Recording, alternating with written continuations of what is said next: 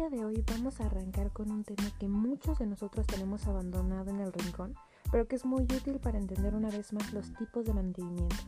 Eso que seguramente ya has escuchado, pero que no te queda claro al 100. Bienvenido una vez más a Informatic Studio. Soy Diana Rodríguez y el tema de hoy es mantenimiento correctivo.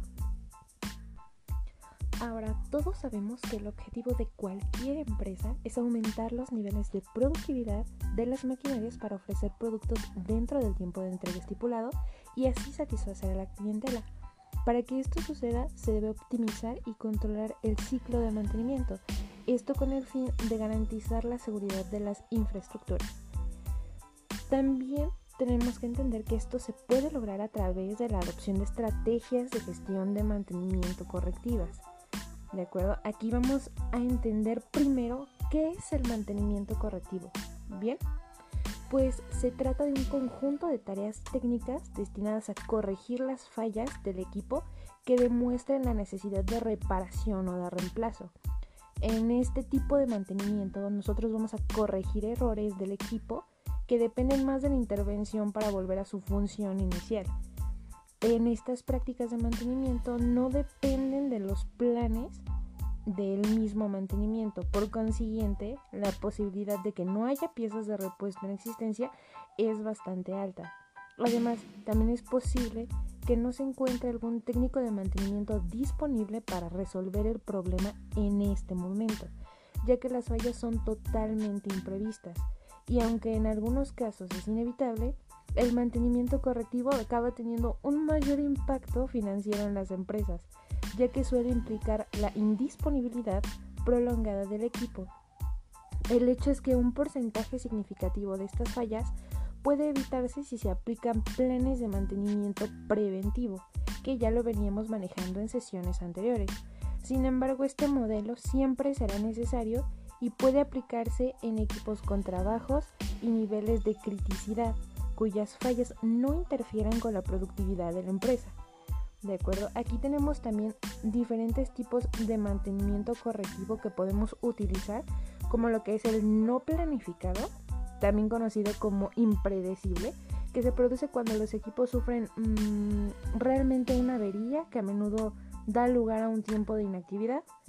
Este mantenimiento no planificado puede ser resultado de un fallo prematuro de las piezas o de la falla de supervisión del rendimiento del equipo. De cualquier manera, tiende a ser caótico porque los procedimientos de reparación son prácticamente de emergencia.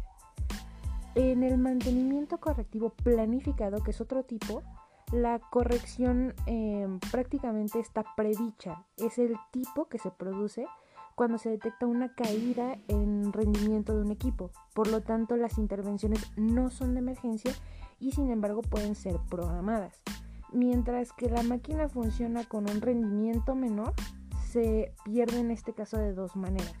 En primer lugar está la caída de la productividad debido al mal rendimiento. Y por último, la máquina es cuestión, mm, bueno, en cuestión es virtualmente una bomba de tiempo, lo que significa que puede detenerse en cualquier momento.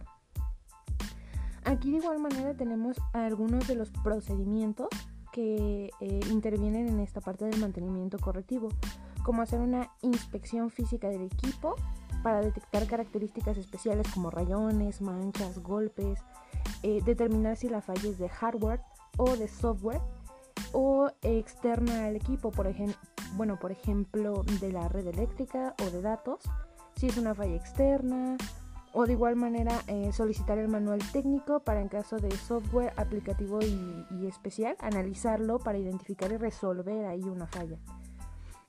En este caso ya como conclusión el mantenimiento correctivo requiere que las empresas inviertan en la mano de obra y los recursos suficientes para que puedan hacer frente a los problemas de los equipos cuando se presenten.